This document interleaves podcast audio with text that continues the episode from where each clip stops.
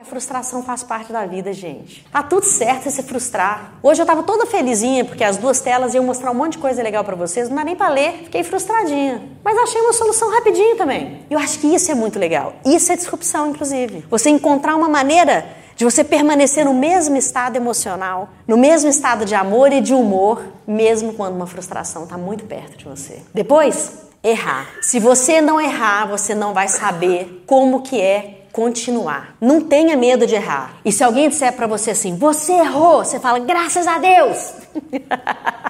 Então você pode também falar, ó, azar seu que não errou, né? Porque eu errei, né? Então quer dizer que eu posso acertar, né? Então eu quero falar para vocês assim, de tudo, se frustre, mas tenha inteligência suficiente para sair da situação de dor com amor.